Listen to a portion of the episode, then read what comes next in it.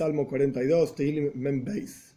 No está claro, entre los comentaristas discuten quién es el autor específico de este salmo. Hay quienes dicen que eran los hijos de Koirach, propiamente dichos. Hay una parsha entera en la Toira, se llama Parshas Koirach, el libro de Bamidbar, el cuarto libro, en donde él tiene toda una rebelión junto a un montón de gente. No es el momento ahora para explicar toda la parsha, lo pueden ver en el libro de Bamidbar, Parshas Koirach.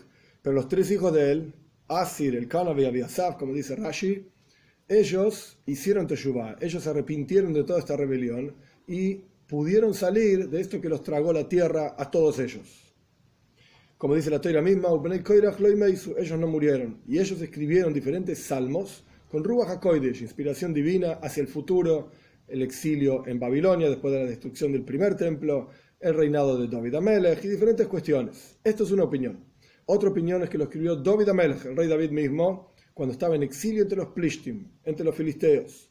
Y otra opinión, que es la más aceptada, digamos, entre los comentaristas, es que lo escribió alguna persona en el exilio en Babel, en Babilonia, tras la destrucción del primer templo, anhelando y añorando aquellos, aquellos momentos en los cuales iban tres veces al año, las tres fiestas de peregrinación, al Beis Hamikdash, al templo, añorando esos momentos donde veían y percibían la presencia de Dios en el templo con los diferentes milagros que ocurrían en el templo, las ofrendas, etc. Esto es lo que añora este salmo, o sea, pidiendo a Dios la redención, la Yeshua, la salvación completa con la venida de Moshiach pronto en nuestros días, que parcialmente retornó con la construcción del segundo templo. Pero en la práctica seguimos en este exilio y los comentaristas toman que este salmo también está hablando de nosotros, en este exilio particular, tras la destrucción del segundo templo. Ya dijimos en la introducción que la menatseach, maskil, todas estas palabras no sabemos exactamente si son melodías, si son instrumentos, si son un coro, etc. Por los hijos de Koirach, para los hijos de Koirach, para que ellos canten este salmo, etc que hay el como un ayal, como un venado taroy. Taroy significa el grito, el, sonido, el, grito y sonido de un venado que está suplicando, pidiendo sobre las corrientes de agua, de la misma manera mi alma, taroy, pide, grita, suplica, etc., hacia ti, mi Dios,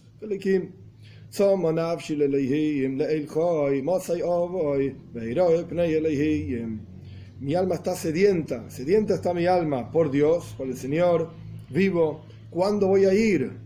De vuelta, según como dije en la introducción, voy a ir al templo y voy a poder ver y percibir el rostro del Señor, el rostro de Dios. Esto no quiere decir que Dios tenga rostro, ya está explicado en muchos lugares que es, un antropomorfismo, para entender que Dios nos ve, que Dios nos escucha, que Dios nos saca de Egipto con un brazo extendido, etc. No es que Dios tenga ninguna de estas cosas, y en la práctica cuando iban al templo veían grandes milagros, veían la presencia de Dios, sentían la presencia de Dios en el Beis Hamikdash, en el templo.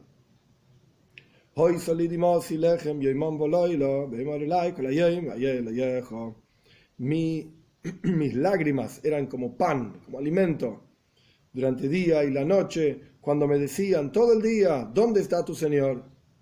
Me decían en el exilio, en Bobel, y ahora que está el templo destruido, ¿dónde está Dios? ¿Qué es todo este judaísmo que tiene? No tiene ningún sentido. ¿Dónde está tu Señor? ¿Dónde está Dios? ¿Dónde está el efecto de él? 5.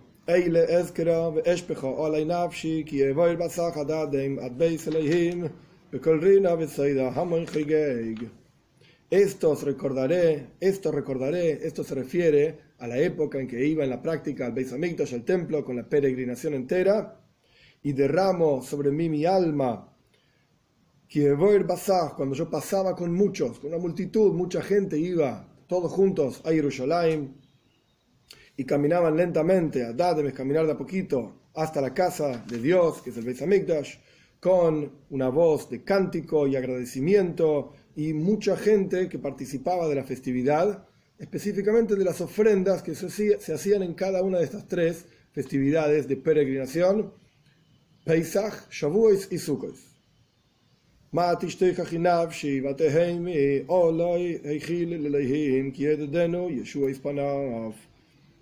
Mi alma está deprimida y suplica por mí y por así decir, la respuesta al alma es, espera a Dios, en paciencia, por así decir, hay que tener confianza en Dios, porque ya le agradeceremos por las salvaciones de su rostro. Por supuesto nos va a salvar, por supuesto nos va a sacar del gordo del exilio.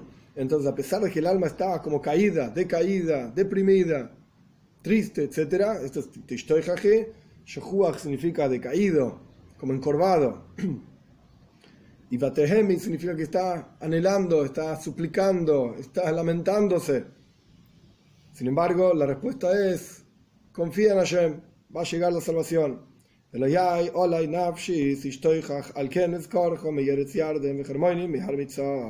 Mi Señor, por ti, mi alma, o por mí, mi alma, está deprimida. Y por lo tanto recuerdo, cuando íbamos al Beis Hamikdash, al templo, aquí las palabras específicas son Me Eretz Yarden, de la tierra del Yardén, eso es todo lo que dice.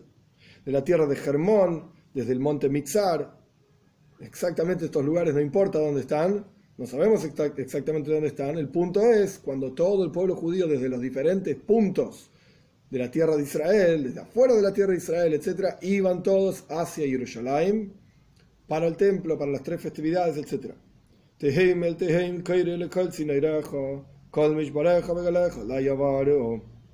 Traducción literal, y ahora explico. Abismo hacia abismo llama en la voz de Tzinoireja. Tzinoireja hay quienes dicen que son las nubes, con la lluvia, hay quienes dicen, ahora explico igual, hay quienes dicen que se refiere a como un lugar que recolecta el agua de lluvia y después circula el agua de lluvia muy fuerte. Todas tus olas y tus ondas, galeja, mishbareja, son olas, ondas, sobre mí pasaron. Esto es una alusión directa a los sufrimientos de Golus, sufrimientos del exilio entonces los abismos, un abismo llama al otro abismo, un sufrimiento llama al otro sufrimiento. Y también estos fluyen fuertemente como el agua fluye, está, simbolizando los sufrimientos como agua, fluyen fuertemente el agua, todas las olas pasaron sobre mí, que son cada uno de los sufrimientos, todas las ondas pasaron sobre mí. Todas ellas son todas dificultades.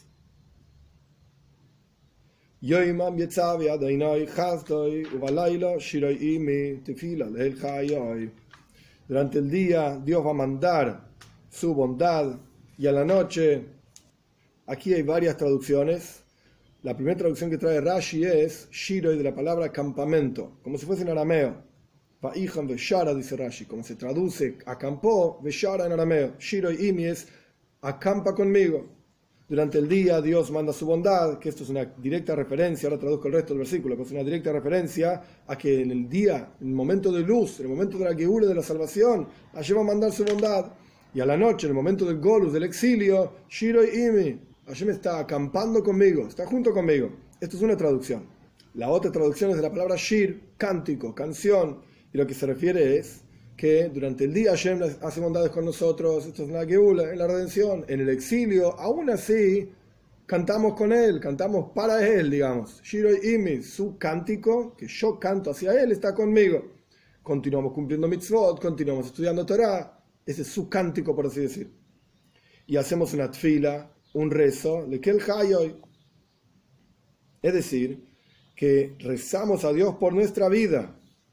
Tfila lekel es un rezo hacia Dios por mi propia vida. Es decir, le pedimos a Dios que nos dé coijes, nos dé fuerzas en el exilio para continuar cumpliendo la Torah, cumpliendo las mitzvot, vinculándonos con Él, etcétera, para pasar los sufrimientos y dificultades de esta oscuridad de esta noche, por así decir, que fue eh, simbolizada el exilio con la noche.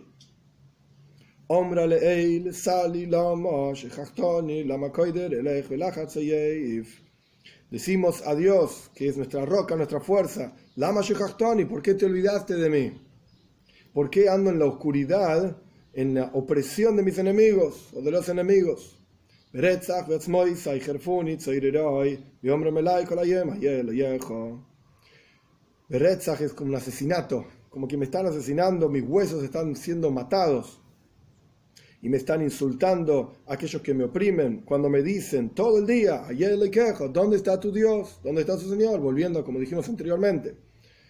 En el exilio en Babel, en Babilonia, le decían. ¿y ahora dónde está tu país Amigdash? ¿Dónde está tu templo? ¿Dónde está tu Dios? ¿Dónde está tu salvación? ¿Tus reyes? Etcétera. Y las personas se sentían constantemente, o por lo menos el autor se sentía constantemente insultado, denigrado.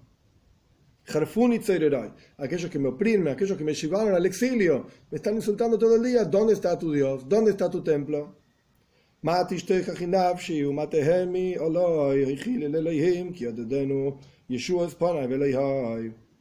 ¿Por qué estás deprimida, mi alma? ¿Por qué estás lamentándote por mí? Ten confianza en Dios, porque ya le vamos a agradecer con las salvaciones de su rostro y mi Señor. Dios, por así decir, que es luz, que en la, luz de su rostro, nos va a salvar y nos va a sacar de este exilio. Entonces, ¿por qué tenemos que lamentarnos? Otra forma de entender Yeshua y Veloikai, las salvaciones de, su, de mi rostro y mi Señor. Mi rostro significa Dios, de vuelta, Dios que es nuestro rostro, nuestra luz, etcétera, nos va a salvar. ¿Y por qué sigue con el Elokai? Podría haber terminado Yeshua Ispanai y punto la salvación de mi rostro. ¿Para qué sigue, diciendo mi Dios? Porque cuando nos salve con su salvación, etcétera, en la venida de Moshiach pronto en nuestros días, va a ser el Laikai, va a ser realmente nuestro Señor y se va a demostrar a, los ojos de todas las naciones cómo el Dios de Israel es el verdadero Dios y cómo la reconstrucción del templo, la venida de Moshiach, y vamos a ver realmente su salvación pronto en nuestros días. Simplemente para compartir algunas ideas más sobre este salmo, el versículo 4, voy a volver a leer, mis lágrimas eran para mí pan durante día y noche, cuando me decían todo el día, ¿dónde está tu Señor? Un concepto hasídico interesante, basado en las enseñanzas de Baal Shem ¿Qué significa que el pan era durante el día y la noche? Las lágrimas eran mi pan durante el día y la noche. ¿Qué sentido tiene esto? Las lágrimas son lágrimas. Podemos decir que estaba llorando tanto que se terminaba comiendo sus propias lágrimas y esto es lo que lo revivía, por así decir, este era su propio pan. Esto es lo que tenía para comer en tanto sufrimiento que tenía. Pero cuando lo observamos desde una perspectiva un poco más profunda, por, en el exilio en el Golus, ¿por qué estaba preocupado un Yehudi? ¿Cuál es el problema que tiene en el exilio en Golus? Lejem, que sus lágrimas por lo que llora y lo que le duele, por así decir, es Lejem Yeman Volaila es el pan durante día y noche, es todo lo material, es la comida, la parnasa, el sustento, las cosas mundanas y ordinarias.